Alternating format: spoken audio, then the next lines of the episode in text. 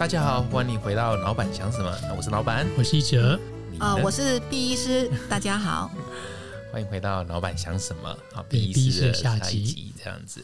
那在上一集啊，哇，聊了蛮多毕医师对我的启发，然后以及呃断食善终大概是什么？那我们还有一个问题想要问毕医师，说那毕医师现在妈妈离开了，那你也写了这本书，我觉得非常有帮助。那最近你还在做什么呢？我在写完妈妈的这本《断食善终》以后哦，我就觉得好像妈妈有给我一个任务、使命这样子，所以我就说，书出版的那一天开始，就是我要做推广善终文化的志工。啊，所以我会接受所有的采访，啊，包括这种像这样录音的，那有或者录影的，然后还有所有的演讲。可是这些对我来讲是最轻松、很简单的。我主要其实是在另外一个事情，是我直接在帮忙一些病人做拔管善终，或者是断食善终。对，那在帮忙这些病人的的过程啊，我发现了我有很多的学习，好，会从这些病人的离开。还有家属的心情，还有他们遭遇的困难，哈，所以我有很多的学习。那我也因为知道我我本来不是安宁缓和科医师，所以我就现在才又补念了很多生死学，还有灵学，还有灵性的哈，还有那个临终照护的书。那结果我觉得，我就等于是好像阅读阅读书籍跟阅读人生。就是我陪伴人家死亡，这个是一个人生的经历。然后我又同时又又从书上得到薪资，然后相相互为用。对，那结果我觉得我很顺利的在推展这个帮帮别人断食善终的这个工作。我觉得这个妈妈给我的这个使命很有意义。他不但让我帮助了别人哈，就是我我只要帮了一个人善终，其实我就救了一个家庭。嗯，对。那我他们很感谢我，但是我自己也很欢喜，然后我也自己也觉得我学到很多。那这个过程当中，我又发现，就是因为我们进入老年社会，所以未来这个问题不是。那一个躺在那一个人受苦的问题，也不是只有照顾他的人哦牺牲了的问题，也不是只有那个家庭可能因此而哦经济上都没有办法很好的发展好的家庭的问题，它其实会是变成是一个社会问题，因为将来会有很多的老人。那假如我们还让这么多人躺在床上，然后又在一个人陪掉。去照顾那个人，那社会的本来年轻生产力就已经少了，然后又还要有人去做那些事，然后以后老人很多，死亡也会很多。哦，日本称它叫多死时代。那在那个的情况之下的时候，嗯，整个国家会有很大很大的危机。譬如说，呃，现在其实那些啊啊照护哈机构其实都是排不进去了。然后医院，只要你加护病房，将来也会变得住不进去了。现在也常常这样在排队，对。然后你的医疗支出会越来越多，对。好，所以未来我觉得它其实是一个社会的问题，也是一个国家的问题，是是。对，但是这种事情没有办法一下子就风起云涌的去去推动，所以我就我的感受就是，我们我就好像一个。石头丢下去，我们用一个涟漪的方式，慢慢慢慢扩散。所以我在呃前面几个月哈，就是我现在已经帮助已经离开的有有七位，有两位正在有两位正正在断食，嘿，然后有另外还有三位是在在在在讲述在讨论当中，嘿，还没有完开始执行。对，那最近。这几天就是本来可能是一个月一个，后来变成一两个礼拜一个。我最近已经昨天、今天，就是我最近三天是三个，哇，就三个人找我，嗯，对，所以我的感觉是会会慢慢会变，速度会快起来，会有越来越多人知道然后他们他们也可能看完书有一段时间沉淀了，他们也真的放下了，所以他们就愿意放手了。对，我看这书是今年四月多才出的，对不对？四月一号上市，月1号上市哈，然后就陆陆续续越来越多的人开始来询问你。对，那 B 是可以请问，就是那你在陪伴或者是我不知道是不是叫指导家属们，我不知道那个字眼是什么。那总之你在你你陪伴他们去经历这一这一些的时候，是有些什么样的一个步骤吗？或者是家会不会有一个什么全景图可以让？让需要可能需要考虑认识这个断食善终的家属们有一个画面呢。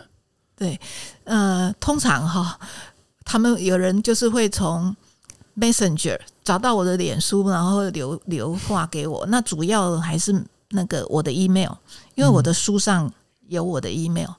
那他们写的 email 来，然后我每天都有在 check mail，有的时候他才刚写给我，然后才两一个小时、两个小时，我就回信了，哇，他就会好兴奋了，因为他觉得人生就完全都不认识的人，第一次会理我吗？他会回我吗？嘿，那我都是立刻，就是我收到这样信，我都会立刻说，你，请你留给我联络的方法，我们必须要对话。对，那通常，所以我其实你要说一个步骤，我就是逐渐的，我已经建立了一个一个模式了。对我首先一定会跟他对方通话，我会想知道现在的好，大部分都是长辈啦，目前都是长辈。对，那他我都会问他几岁了啊，生什么病啊，然后所以现在情况怎么样？来找你是家属直接找你，还是当事人？我我找我的一定目前都是。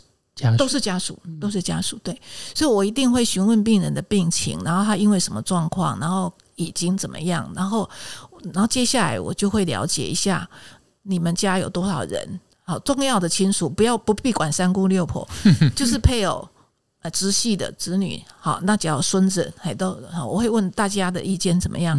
那大部分人他们来找我的时候，其实他们自己有讨论过的，所以我都确定他们是有共识。第一件事，对，然后接着我可能就会告诉他们断食的方式怎么做。对，那断食的方式哈，以我们用最简单的讲，他没有意识，然后他就是插着鼻胃管，那鼻胃管就很多人都是。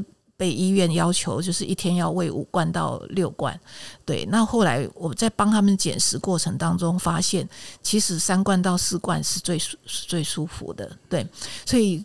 五到六太多了，因为一天只要喂六次的话，你你等于说四个小时喂一次，那你这个照顾的人都不要睡觉，然后那个那个躺在那里的人也每天被你这样连滴，你的肠胃也都不用那个，所以我觉得他其实可以跟我们一样，一天吃三餐就够了。对，好，那所以第一个就是啊，我我就会说，假如他是六罐，我就会说，那你就直接跳到四。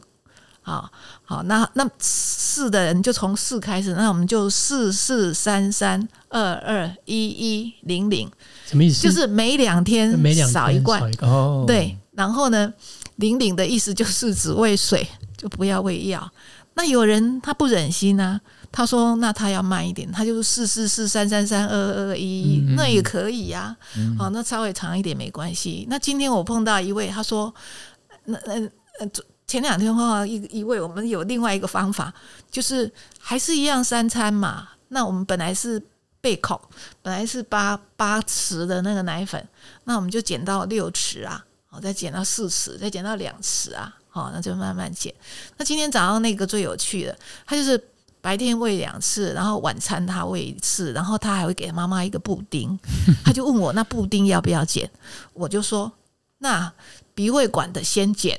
布丁都不要剪，布丁剪到最后，而且呢，他后来就开窍了，他自己就跟我说：“哎，那我也可以布丁改成，呃，本来晚上吃一个，我现在改成早上半个，晚上半个。”对，所以其实是很有弹性的。那我为什么要强调布丁不要剪？是因为鼻胃食本身就是鼻胃管喂进来的东西，对他来讲是没有意义的，只是一个热量而已。可是布丁是他不会呛的东西。那布丁吃吃的，他是真的有满足感的。嘿，他有尝到那个味道，他一定也喜欢吃，有有幸福感。还有，我告诉你，甜点就是有幸福感。嗯对，所以我今天才学到说，哎呦。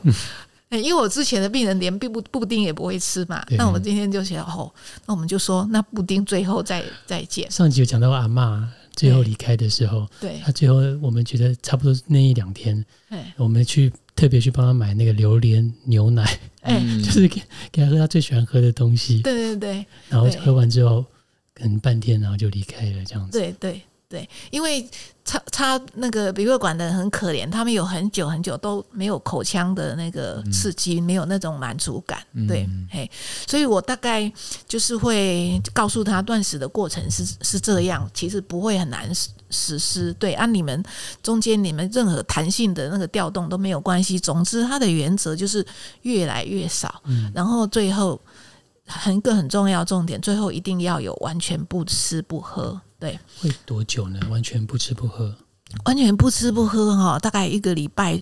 只要你前面已经有减食了，不吃不喝以后，这个一个礼拜到十天左右，大部分都会离开。对，嘿，那那不吃不喝，嗯，这个假如他是失去意识。神似的哈，我们这个过程都没有觉得他有任何的不舒服，所以也没做什么。但是以我母亲来讲，因为我母亲是有有意识的，所以那个时候安宁黄河科有有给我一个建议，就是给我母亲喝油。所以万一他是有意识，像我们今天去的那个是有意识的，我就有告诉他，那就是万一他真的饿，好，就是就是。开始减食，到后来没有吃的时候，就是要给它油，因为那个油它会保护我们的胃的黏膜，然后也会让那个肠子的蠕动好一点，就不会便秘的很厉害。对，嘿，好，所以大概，然后它也会可以满足油是黏的，嗯，它没有那么容易呛。对，就到很最后，它很脆弱的时候，它它也不太会会呛啊。另外，它可能就是会保护它的。那个胃，然后让他有一点点就比较没有那个饥饿感。对对对，所以这个减食过程以食物来讲，大概就是这样。那其他的要照顾的，我可能就是很简单讲一下，就是所有卧病在床的人，大家都知道嘛。他不会翻身，你当然要定期帮他翻身。然后他没有自己很多的动作，我们当然都要定期帮他做手脚的活动、按摩啊。那那个时候，我们其实就是可以跟他做一点简单的沟通啊，好，就会他就可以感受到我们对他的爱。哎，对，从语言当中，从我们跟他的那个肢体的接触。所以要临终的人有一本很有名的书，托尔斯泰写的《伊利》啊，《伊利》什么？阿里呀，我忘掉了，很有伊里奇，伊里伊里奇，那那很有名的一本讲死亡的书哦，所有的讲死亡的书都会引用这本托尔斯泰的，他就是在讲一个人临终的时候，那个没有家人假装不知道他要死了，他也没有告诉家人。我知道我快要死了，但是就大家都避而不谈。结果他是在一种非常的孤独的情况、很痛苦的情况死掉。我不知道托尔斯泰为什么这么有想象力，对，所以那本书很有意思。那因为安宁讲安宁照顾的时候，就会强调这一点，就是说要离开的人，我们不要让他觉得。很疏离，很孤独，是。所以，假如我们有人在旁边陪他，然后又有跟他又有语言的沟通，也有这种肢肌肤的这种肢亲接触，这个对要死亡的人来讲，他会感觉到很有安全感，然后会感觉到有幸福感。对，那像这个东西，我在第一本书的时候都还没有写，好，都还没有提到这个事情。对，好，所以我现在会知道要告诉他们这个事情。对，那。那另外，我当然会教他们，就是临终的时候，我们的很多的生命迹象都会不稳定。嗯，好，那我也是从他们的很多人的发问学来的，就是有人会问我怎么办？为什么他的脉搏昨天怎么样，今天怎么样？有人会说为什么血氧怎么样？好啊，那那那我对我来讲，病人最后是就是已经。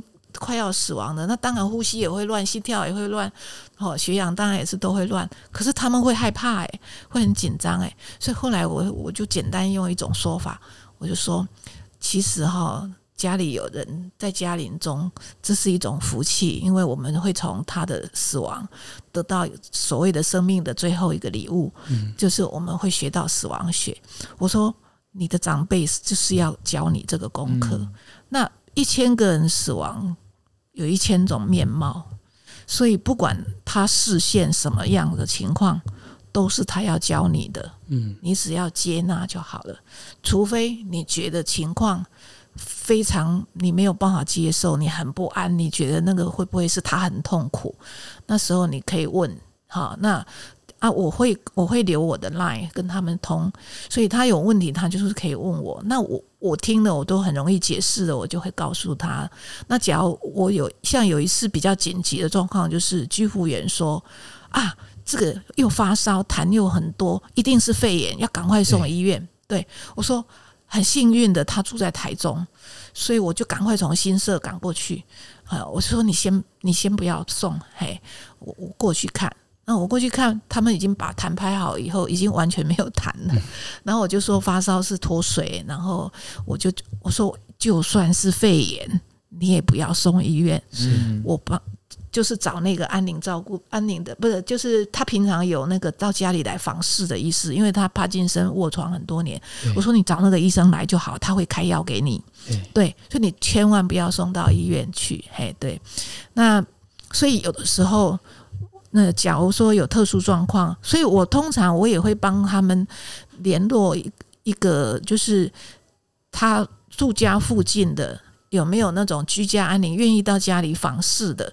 嗯，好，那有一个我有帮他找，可是他给他的建议，我听了以后就就觉得，哎，他那个建议也没有很恰当。哎，后来我就说，好好，你就跟他说好。可是呢，我教你另外的方法，我们还是这样做。那做的过程当中，就是万一有问题，他是会去他家的。可是后来我们没有发生任何问题，嗯，所以其实那个医生后来也并没有去他家。对，那我还是有跟他报告这个个案，我们后来怎么样？然后他就讲说啊，他都没找我，哎哎，我就是我，然后他就自己说，哎，那这样顺顺的很好，就是顺顺的走也很好，对。所以有个 backup 的，就是有一个好像你万一有事的时候，知道他可以来你家的就好。但是平常的话，我觉得我经验可能。跟他们比起来，我现在经验算多的，所以我我其实都用 Line 跟用电话，我就可以指导他们。对对，那嗯，像什么样子的情况是医生可以来你家？因为如果有些是长期卧病在床，这个知道的。但但如果是是是你上集有讲到吗？是有个什么样的服务或什么样的？哦，我我认识了一个那个有一个叫做居家医疗协会，所以假如我们上网打居家医疗。医学会的样子哈，它是一个完全由台湾就是所有各县市哈，有四百多个诊所的医生，他们除了自己在诊所看诊以外，他们有加入这个居家医疗协会，所以假如有病人需要居家的时候，他们会愿意去，但是他们互相会有认领的领地这样子。啊，所以呢，他有有秘书。接这个电话，嗯，那所以呢，上网就有那个电话，就直接打电话到那个学会，然后就告诉他说，你家里现在有怎样的家家有有这样状况，然后我送医院，我们不想送医院啊，然后呢，病人去诊所也不方便，那他就会在那个我们的群组里面公布哪里哪里哪里有一个怎样怎样的病人，然后请问谁要过去？对，那这样的时候呢？就我刚刚讲的那个，就是从那个地方找到的，对对对。然后我就很感谢，只要有人愿意接手，因为他跟我不同县市嘛。同县市其实我自己就就我就会跑过去看。所以所以那个群组里面的医生们是对于在居家善终是支是支持的吗？还是他只是只是那个能够到府医疗？严格讲，他们当初只是。愿意到府帮忙做医疗，可是万一这个他到府帮忙这个医疗照顾到后来，发现那个病人是临终的时候，他们也会给予临终该给的。譬如说，他呼吸很喘，需要一点吗啡，他们其实是会也会开给他们。可是就是那个理事长和他太太夫妻两个，刚好是我们。家对面的新邻居，嗯，我在我书出版了以后，我才晓得他们两个在做这个东西，嗯，然后他们就跟我聊天，他就说：“哎，我们做这么多久，我们都没有想到这个方法，哎，嗯，哎，所以表示说他们平常没有这个经验，对，除非是那种临终自己很虚弱，结果他一直不肯吃的那个，他们知道，他们知道临终的病人不能吃，所以你们家属不要担心，你也不用硬灌，对。可是他还没有碰过这样，就是好像更早一点就先主动停止，所以他们其实严格讲，大多数人没有经验，所以我才会说，刚那个病人，刚刚那个 case 后来为什么没有用到？因为他说，那拔管。拔管以后，你们就用嘴巴少量少量喂他，好看看他能不能吃。我有病人拔管以后又吃又活了几年哦。我一听，诶，这样他讲的跟我想的就不一样。嗯，我就说不要，你不要试了，因为你本来就是要让他走了嘛。另外一个是他很久没有吃了，你让他再试嘴巴吃，万一他吸入性肺炎，他不是走得更辛苦吗？所以后来我们就没有试，我们就直接用我刚刚讲的方法减少，然后就那个。那这个个案发生一个很有趣的灵性的事事件，就是说，对我刚刚要讲的，除了说我教他们哎怎么样断食的程序，然后呢，呃，对病人的身体上哈要要怎么样照顾，还有常常可以跟他做四道人生以外哈，假如我有到我有去探访那个病人，其实我会跟病人讲一些话，对。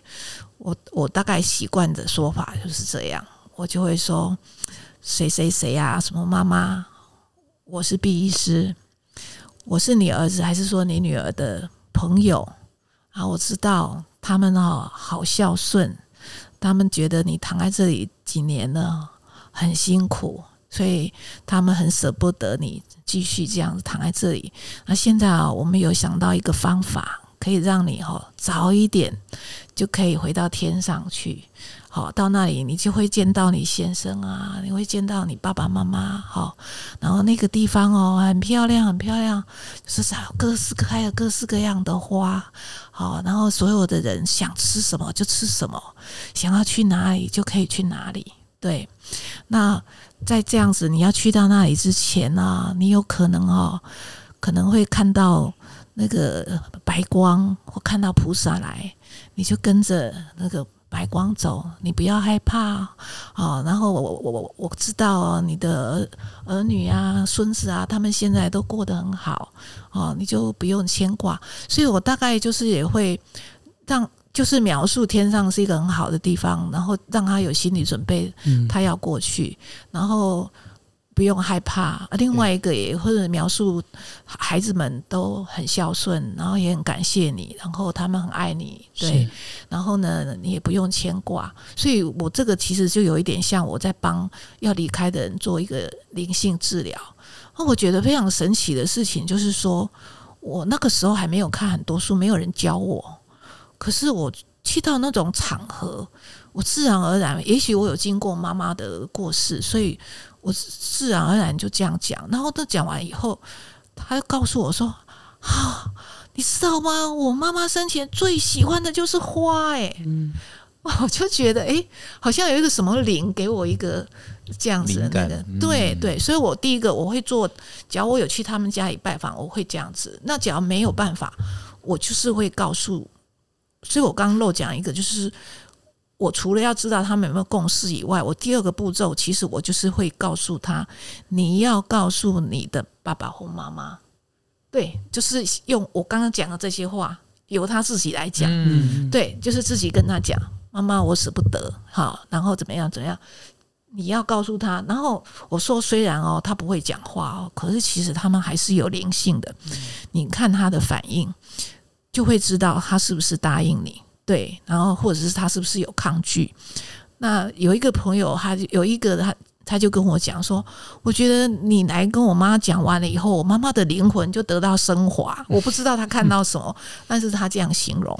对，那所以儿女，我要儿女一定要跟爸爸妈妈自己一定要讲过。哎，我去这个是额外的，顺便顺便服务，可他们自己一定要跟妈妈、爸爸妈妈讲这些东西。”一个就是要让爸爸妈妈有心理准备，然后一个也就是要表达爱嘛，一个就是要让他们放放下，就是不就是牵不要有牵挂啊？对，那这两这个事情有它的很重大的意义。第一个就是说，我是有向爸爸妈妈你禀告，对，我觉得你的表现我是同意的。那有一些是不用啦，因为他好早就讲过了，我不要像你爸爸这样子，只是他不敢做而已。可是他现在他他可能就会讲法会不一样，他可能会说对不起啦。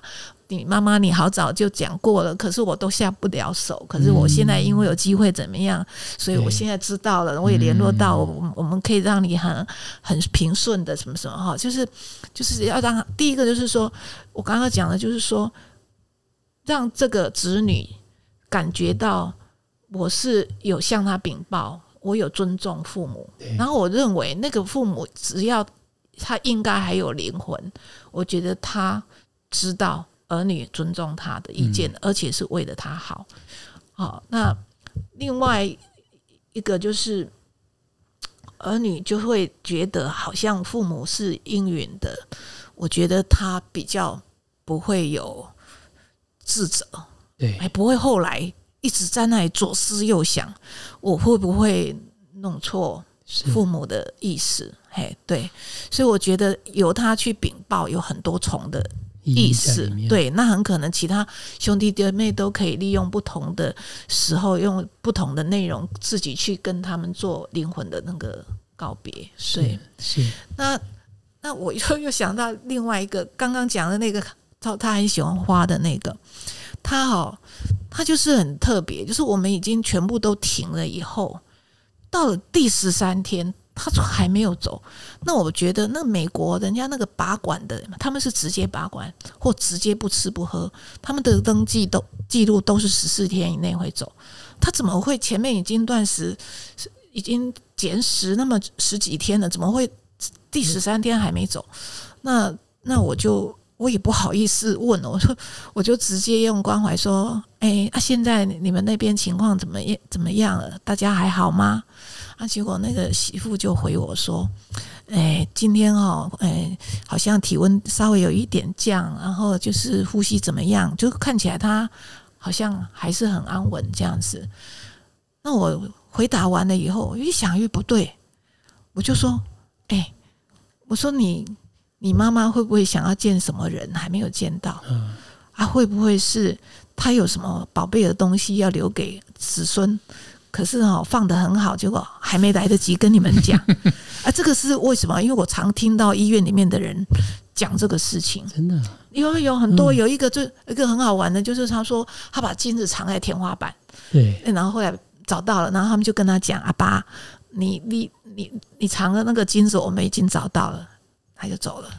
那也有很多人就真的他想要见的那个人到了，是他就走了。那这个个案就是。我以前听嘛，就是听听而已。是这一次我印象超深刻，就第二天不到十二个小时，他就给我来，因为我在注意这这些人他们给我的讯息。好，他就他跟我诉说，婆婆走了，我们在助念。昨天晚上某某哥哥打电话来，跟她跟婆婆讲说，哎，三个孩子都结婚了，现在已经有四个孙子了。然后呢，三个孩子都有买房子。她说：“婆婆眼睛真好大，精神很好，听得眉开眼笑。”嗯，我看到她写那个眉开眼笑，我自己都眉开眼笑起来了。对，这个真的我不能说是巧合，因为我真的觉得太神奇了。那我我我说，哎，我就说怎怎么冒出来一个哥哥啊？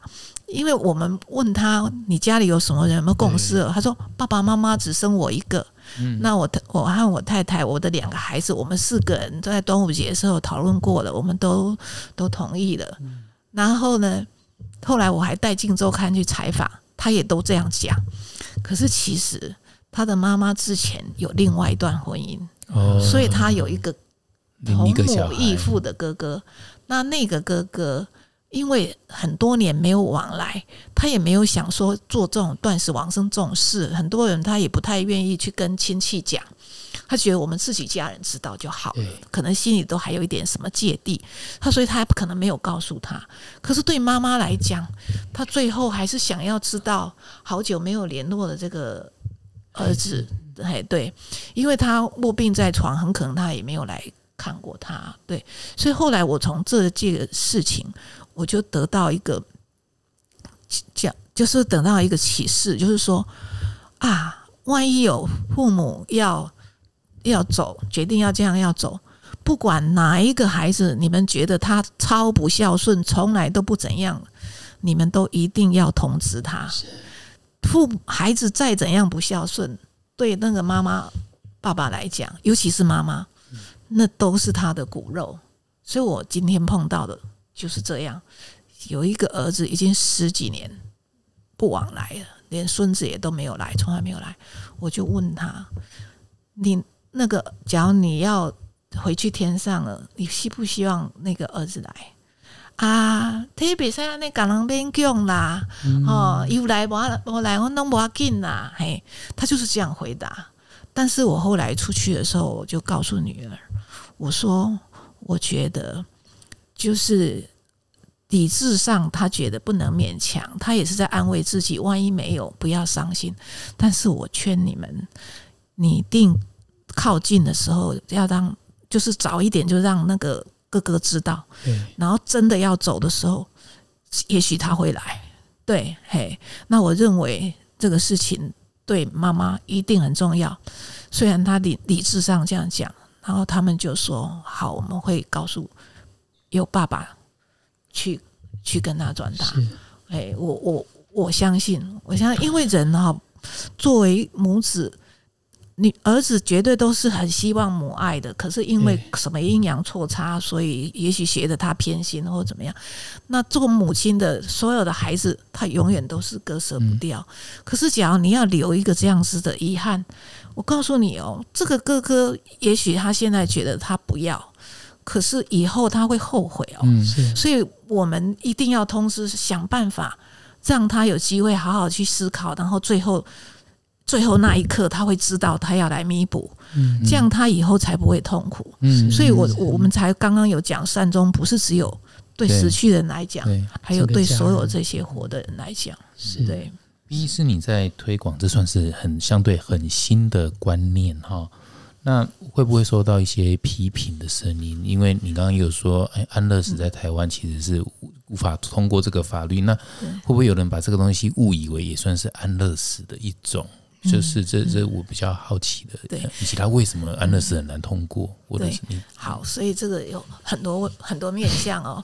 第一个面向就是说，很多人都有问我这个问题，有没有人批评你？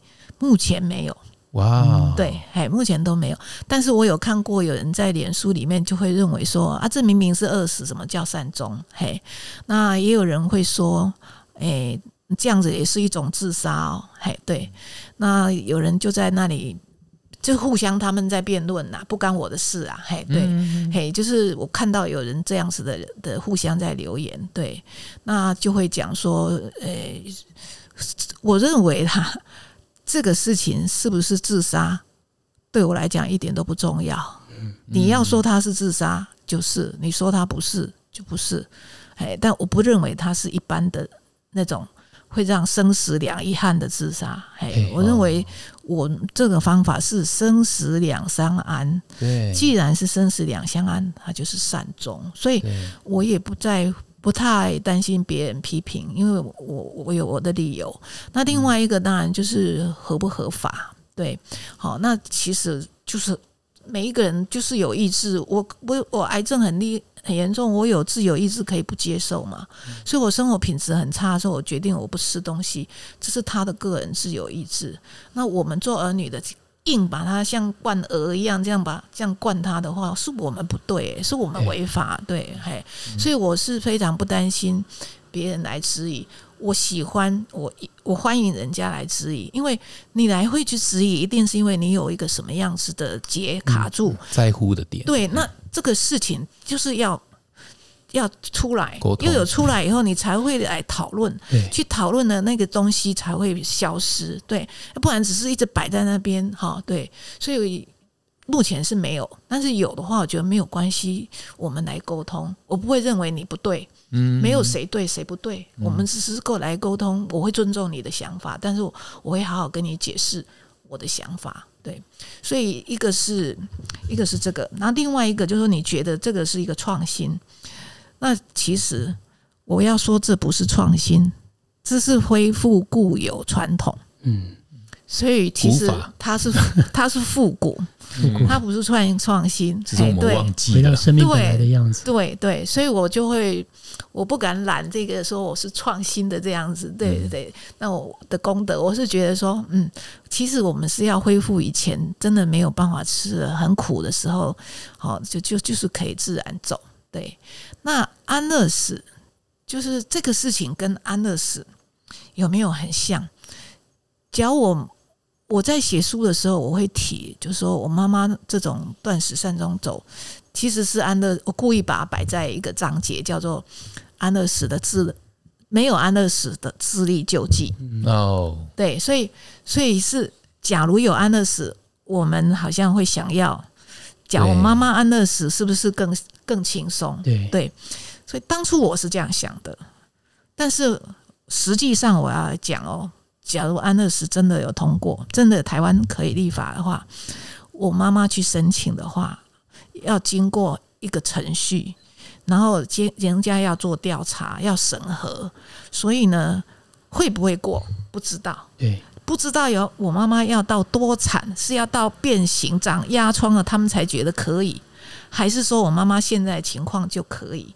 所以，就算有安乐死的国家，对，仍然断食善由意识，哎是仍然断食善终还是一个很好的方法，因为这个有一本书出来了，美国写的一本书，他们英文的名字叫做《自主停止饮食》。嗯，对，那这个在美国，它是它是符合那个，就说健他们的保险公司，好、也也是不界定这个为自杀，所以他的死亡给付还是会付保险的那个会给付，然后呢，健康的保险也会给付，所以他是可以住到安宁病房来，然后但是就是直接不吃不喝，然后两个礼拜通通都都会离开，所以这个在美国他就写说是所有的州都合法。但是呢，安乐死合法的州仍然会用到，为什么？就是我刚讲的，不是每一个申请安乐死的人都会通过，平均的通过率是二分之一。所以，就算荷兰这么进步的安乐死很早就合法国家，他们每年断食善终的比例还是有，不知道是一趴还是零点几趴。对，在死亡的人口里面，对，好，所以安乐死这个事情是没有安乐死的一个，本来是一个智力救济，对，可是我现在发现，就算有安乐死，它仍然可能是一个很重要的一个选择。嗯，对，那有安乐死的话，我相信对很多人来讲还是很重要，因为有人他的情况真的是比可能比我妈妈有更辛苦的时候。那个时候，既然安乐死会立法过，就一定有一些人是会符合。符合的话，那当然就是可以可以比较没有经过那个饥饿的那个过程，也也没有虚弱的那个过程，而且就是直接睡着了。饥饿的过程好像需要一些毅力，对不对？诶要有意志力哦哎、诶你妈妈是有意志力的人呢、因为啊、有一位那个渐冻人，嗯，他就是用，就是说他不要不要活下去，他就请医生帮他拔管，就不插不止。结果他几天以后受不了，他就插回去。太恶了，对，结果这样子插了几回，我就问他说：“那他怎能现在呢？”他说：“现在还躺在那里。”所以呢，后来我是跟他讲：“你们不要用直接拔管呐、对，我说：“你就是用我讲的方法，啊就越喂越少，越喂越少。”胃口就小了。对，那后来他就习惯了，他就比较能够忍受。对，但是也有一个年轻人，他四肢都瘫痪，躺在床上，也可能十几年了。然后他没有告诉我，还是自己我在不小心在他的脸书看到，就是他说他有二十二天不吃不喝，嗯，嗯结果最后还是没走，嗯，然后他又回来了。哦，直接不吃不喝，对，他说，那人家就问他，那不是很痛苦吗？对。哎，可是他意志力超强哦，他二十二天不吃不喝，哎，可是他竟然没有没有走。嗯。我想他还是有喝一点东西，因为一般，只要你发生山难啊，你发生那个地震被埋在底下，嗯。我们都说九十六个小时是黄金时间嘛，对，所以我不太晓得他是怎么个断法，他就说他二十二天没有走成，所以是要有一点意志力。所以安乐死，我觉得一定还是有很多人需要。嗯，对，那大部分的民调哈，已经都都呈现百分之八十到九十都是赞成安乐死。对，那民调很多人都说，民调这么高的，怎么会反而到现在还没有实施？我其实不是很理解。对。严格讲，我不是很理解，但是我知道反对安乐死的人，他们到底在想什么？对，想什么呢？反对安乐死的人哈，他们就是觉得人没有权利去终止别人的生命。对，所以基督徒最反的最厉害。可是你要知道，现在通过安乐死的非常多国家都是基督。土为主的国家，所以就算很多的教徒还在，譬如说美国堕胎通过很久了，可是还是有一群那某一些教派的人一天到晚还是在那里抗议嘛，哈。那安乐死也一样嘛，就是过了以后，你说荷兰没有人反对，还是有对，所以你要所有的人都赞成。在人类世界是不可能，可是台湾到底要怎么样才会过？我不太知道我们台湾的环境到底发生什么事情。对，我觉得政治因素应该是很大。嘿，为什么我们的就说现在的执政党已经是很算是以前他是推动安乐死的嘛？我相信他以前推动安乐死，因为同志运动也是民进党也是。也是很早就在推动的，那所以安乐死，我觉得他们也应该是是会推动的。可是现在反而很奇怪的，就是说提案的是国民党提个案过一次，结果最后没有过，然后现在变成是好像是时代还是另外一个什么党的草案放在立法院，所以我不知道他在顾忌什么事情。但是我们没有指证，我们就无法理解。是什么力量大到他担心会因此而失去选票，还是怎么样？或者是这也不是总统说要过就能过这种事？会不会是说立法委员里面能够通过的赞成的人的比例还不太够？所以有一个江胜医师，他以前就想要推公投，后来就联署的人不够，所以你看，你要说。我们赞成的人百分之八十到九十，可是他辛辛苦苦到处去发联署单，后来联署没有过门槛呢。嗯，所以我们都嘴巴说我们赞成，可是人家真的他出来努力推的时候，也没这么多人，也没这么多人在。在真的在帮他，所以就没有过。对，那但是他后来也有觉得，也未必见得一定要用公投。所以我们现在有比较倾向，是不是要说服，就是去跟立法委员说。对，那我的感觉。立法委员他们会有多少的比例会有因为自己的宗教信仰啊，或者是个人的生死观啊，或者是选票考量啊，所以他们就暂时还不想去扯这个议题。我不知道，但是我知道民众呃赞成安乐死的声音很大，这是谁的功劳？就是躺在那里的那几十万人，还有已经躺在那里几十万又走了的那些人，因为那一些人以我公公来讲也算。是一位其中的一位菩萨，因为我公公躺在床上十二年，你说我公公是不是菩萨？他躺在那里十二年，他教会我们什么？我们全家所有认识他的好朋友，看着他这样躺在那里十二年，所有人都知道，我们自己绝对不要那样。对，所以我婆婆交代好了，她绝对不急救，她也不要插管。对，所以。假如已经有几十万连续这样下来几十年了的话，已经几几百万个家庭，只要几百万个人、上百万的人这样走的话，一不一个人就可以启发多少人？所以在台湾，因为有太多这样子不生不死人躺在那里的环境之下，塑造了台湾有这么高的人的比例赞成安乐死。对，嗯，但是政治人物不知道在想什么。为什么他们不会觉得通过这个其实会得到选票？这个我就我是不懂政治，我没办法说。对，那个书里面有看到一个数据，说到从二零一二年到一九年，那个平均余命从七十九点五岁到八十点八，嗯，但同时那个不健康的余命也是多了，从从八年到八点四七年，就等于说平均有。八年半都是需要躺在床上这样，对不对？不健就是康的命他就是重度失能，需要人家照顾。所以哈、就是平生活很没有品质的八年，所以，所以人类就说医疗发达以后，制造了一个看起来平均寿命延长的假象。可是呢，像我们东方国家特别不容易放手，嗯，所以日本人他们就写了一本书，叫做《长寿地狱》。对，因为日本也他们比我们更早老年化，所以他看到更多这样的状态。好，那但是我有看过他们去欧洲采访，就很感叹啊，就说人家欧洲人怎么都是躺像英国女王躺一天就走了，对好，然后我们的李登辉总统躺了五个月，对对，所以我们的我们的生死观，东方人的生死观比较不健康。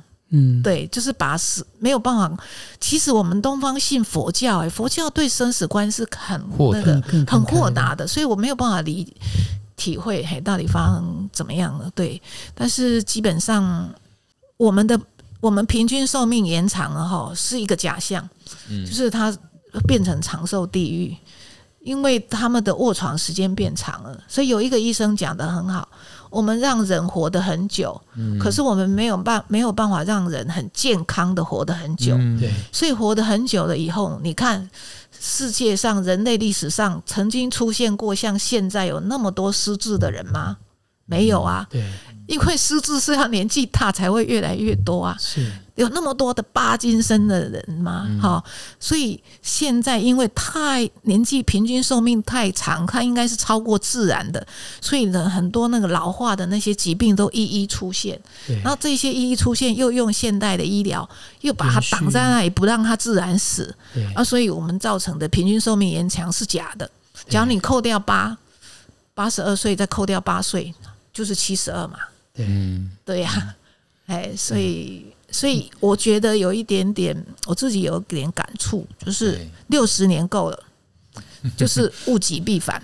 嗯，就是你这六十年来用医疗把人阻挡了人的自然死，结果你看现在老人太多，然后造成以后要我们要面对多死社会，我们要面对长照的困境，然后然后面对生产力人口很少，然后被养的人那么多。说六十年够是一九六零年那个六一九六零到到现在的60现在嘛，对六十年够了，要重要重新转回去的，嗯。就是我们要停止，重新去无效医疗这件事情，嗯我们不要再让人躺在那里了。那这样子，我们就要再回到我刚讲的古老传统，嗯，我们必须要学会一件事情：所有的人尽量要在家里死亡，接纳。因为在医院死亡是很惨的，所以不要在医院死亡。那你不想要在医院死亡，想要善终的人就要在家里。那在家里你就要培养这种能力啊！啊，我们已经有六十年不熟悉了哈，对。对。所以呢，那些书很重要。我啊，在阿碧的天空最近的两最新的两 篇就介绍了二三十本的这这方面的书。我们平常就要看，譬如说《西藏生死书》对这个书，我爸爸晚年在看，你说你母亲在看，那《西藏生死书》对我来讲我还没看，有一点深。可是像《达赖生死书》，对短短的啊，嗯可是就足够让你对对死死亡有不同的看法啊。对，好，然后临终的，万一家里碰到老衰，临终的照护的书，自己就买一本来看看。嗯是，说起来不过两本啊，对，一本就是《达赖神史书》，一本就是我们刚刚讲的临终的时候对如何可以好尽量减少痛苦。对，对，具备这样的能力就不用怕了。我们刚刚在现场看到 看到 B 医师是充满了使命感哦，那个能量眼睛是。发亮，对对，这是他哇，接下来要去做的、去推广的。我们也很希望，就是说借由我们今天 podcast，然后跟 B 医师两场访谈，可以让大家更了解。如果家里有这样子的呃需求或者想了解，可以参考毕医师的书。书。对，叫做《断食善善终》，送母远行麦田出版。然后或者就是说，哎，可以写里面也有毕医师的 email 啊，对对，对。也可以写。如果说真的家里有有家人有这样问题，也可以写信写 email 给毕医师。然后也可以看我的部落格，叫阿毕的天空，毕业的毕哈，因为我的朋友都叫我阿碧，嘿，对，那个阿碧的天空里面有一个这个生死学，嘿，我已经写了二十几篇的生死学，所以你不想买书，想在家里自己在网络看。你看过那二十几篇生死学，我觉得你的生死观也会改变。是 是是。然后我猜，可能最最主要的还是是想想，哎，如果可以，假设是帮爸爸妈妈一起做这样的决定，那其实是我们去选择或决定我们要怎么告别。包括生前生前的告别式这些等等，对，因为其实就像那时候上一集我讲那个孩子在家里出生，对，那个时候我们也是挣扎要不要有这个选择，然后那个时候就就像你说那个在家里往生是复古的做法，对，其实那个时候我们想要在家里生孩子的时候，复古，那时候我们还没意识到，想说我爸爸很开明，他应该会接受。那他因为我们跟太太的阿妈住，阿妈我们就有点担心，哎，结果没想到阿妈说啊，阿丽亚把就是在这里这样出生啊，对，就是在田里面还在哪里我忘了，就是爸爸就这样出生，对对，结果他反而能接受，对对对，那反倒是我爸爸就担心这个担心那个，但对的，最后最后老实说，你要那个时候我要他能够能够完全的接受，可能我自己也要再多坚定一点。那让我坚定的时候的是。我一开始的时候也会问自己是不是会太 push 我爸爸，嗯，但是我后来觉得的那个概念就是，我好希望整个过程是生产的过程是我爸爸参与在旁边的时候，嗯，他可能那个那个那个意义感，那个跟这个孙子的那个亲密感，可是是在医院不一样的。那当然，我我我想的是，那个在善终的时候，最后那个陪伴，可能也是对，就是你你好，如果能够有一个跟爸爸妈妈。最美好的一个离开的一个对。一段路，嗯，那会是长什么样子？对。对。对。而且我相信灵魂永生，因为我最近也看了很多死亡以后的世界的书，对，所以我越来越相信我的妈妈在过世以后，比她生前还要努力的在庇佑我。哇！对，所以她第一个庇佑我的是让我去上了身心灵的课程，然后我的整个个就说。假嘎假老哈，心性还可以改变。然后另外一个，我才发现，原来我去上身心灵课程，不是只为了我个人要对我先生好一点。原来他其实是要储备我这个能量，然后要来帮忙做断食善终，因为这个过程也需要这一些。这里面，那里面所就是圣经里学习的，里面有一些东西，有一些观念是，对，是是是对我是有用的。对，那那妈妈给我这样大的一个使命，也有可能是，假如我们相信灵魂的话，有人的说法就是说，其实你生下来的时候，你注定就已经有这个使命了，只是你不知道。对，对对对。那我可能在妈妈过世以后，她促成我。来做这件事情，那我觉得老天爷对我也很好。嗯，就是我在这个更年期的时候开始身体不好，结果五十七岁我就提早退休，然后我有这十年在那里游山玩水，然后又去上了身心灵课程，所以现在给我这样子的使命的时候。我觉得我是很欢喜的心情。那假如你是很欢喜、很有热情，我的朋友说啊，你辛苦了，我都说不会呀，我不会觉得辛苦，因为我觉得只要任何有缘的人接触到了，好，我都觉得也是他们的福气。那我希望越那有接触到的人，还可以再告诉他的朋友，那就希望扩散。然后我是最近几天我才感触到说。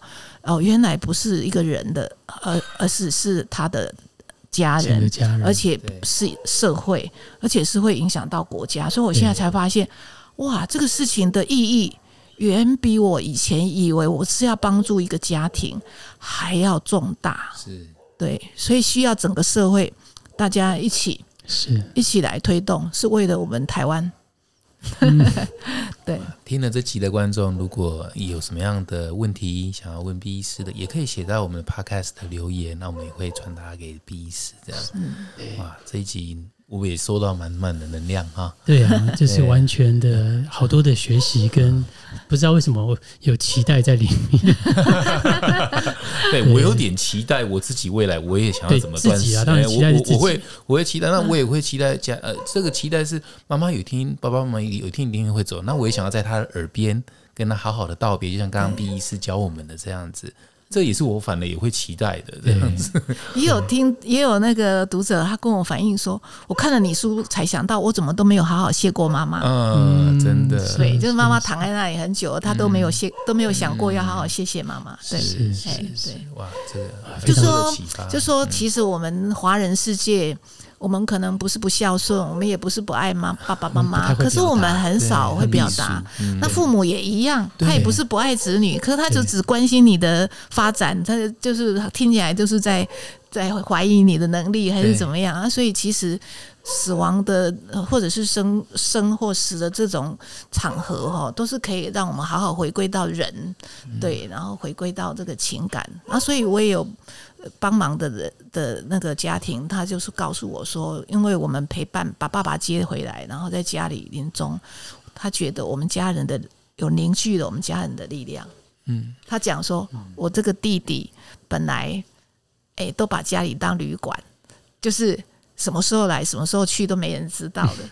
可是，在陪伴爸爸的过程，他终于看见爸爸，看见妈妈了，看见他对这个家庭的，嗯嗯，对，所以，所以有他常常是一个转机，对，就是死亡是一个礼物，礼物，死亡是一个礼物。我好喜欢你书里面有写一句这样的话，就是你说借着我的笔，呃，母亲继续精彩的生活着，嗯，对，因为我觉得妈妈一直还在，对。对，那个灵魂一直在，对他他。然后我我我常会碰到一些我意料不到的事情，对，因为我本来的生活比较单纯，嘿，那结果因为我开始接受这些，我就认识很多觉得以前永远不可能会碰到的人，然后有一些很好玩的书，我很需要书，怎么会不小心就看到呢？对，然后我就觉得奇怪了，哎，这个妈妈好像一直在帮帮我安排很多的事情，所以我就会觉得妈妈还在，是。啊，她没有在帮我的时候，我觉得她也在天上无忧无虑的。嗯，快快乐乐的。是，比如我可以问你最后一个小问题嘛？嗯，你说那个生前告别式的时候，妈妈跟每一个家人都讲了一句话。对，他他跟你说什么？方便讲吗？不方便没关系啊。她跟我说要我好好对待我先生。阿丽有听微博？哇哇哇！可爱。因为他因为我妈妈哈，这个问题真的很重要。因为你看我我妈妈的，就是我爸爸这样子对待我妈妈，感受到我喜就后面啊，就是嫁对人了。对他非常喜欢我我先生，他觉得我现在根本就是找不到。我爸爸自己说他是打着灯笼都找不到的好爸爸好先好先生哦。我爸爸自以为这样哦，我先生可没这样讲。可是我妈妈觉得我先生是这样的。嗯，那他知道我个性急躁。对，嘴巴有时候嘴巴坏，他就讲说啊，这个东西就是我先生的名字。哎呦，他实在是很难找到的好先生，你要对他好一点。可是他的愿望就实现了，因为因为他走了，我就开始去上身心灵课程。是，那我第一个他的愿望，我第一个先实现的就是他的愿望。所以这一切都是亲人透过他们的都是注定的事情，然后教会我们的礼物。对。所以，我妈妈死亡到现在，我没有流过一滴眼泪，因为我是带着欢喜、喜悦的心，而且我又一直在接受到他给我的庇佑和祝福。对，好美，好美，嗯，好啊，这个真是好好听的一结束在这一集，我觉得那个故事在身体里面流动，我觉得很棒，哇，我笑出、泛出眼泪来了。对啊，奇怪，聊着聊着，刚刚说都期待了起来。好啊，那我们这一集就聊到这边。好，好，谢谢两位，好，谢谢所有的听众，对，谢谢第一师，好，谢谢大家，拜拜，拜拜。请继续给我们五星评论哦，这样我们的排名可以排到更前面，给更多人听到。以及透过留言来跟我们持续的对话，对我们会有很大的帮助。谢谢你们，我们下周见，拜。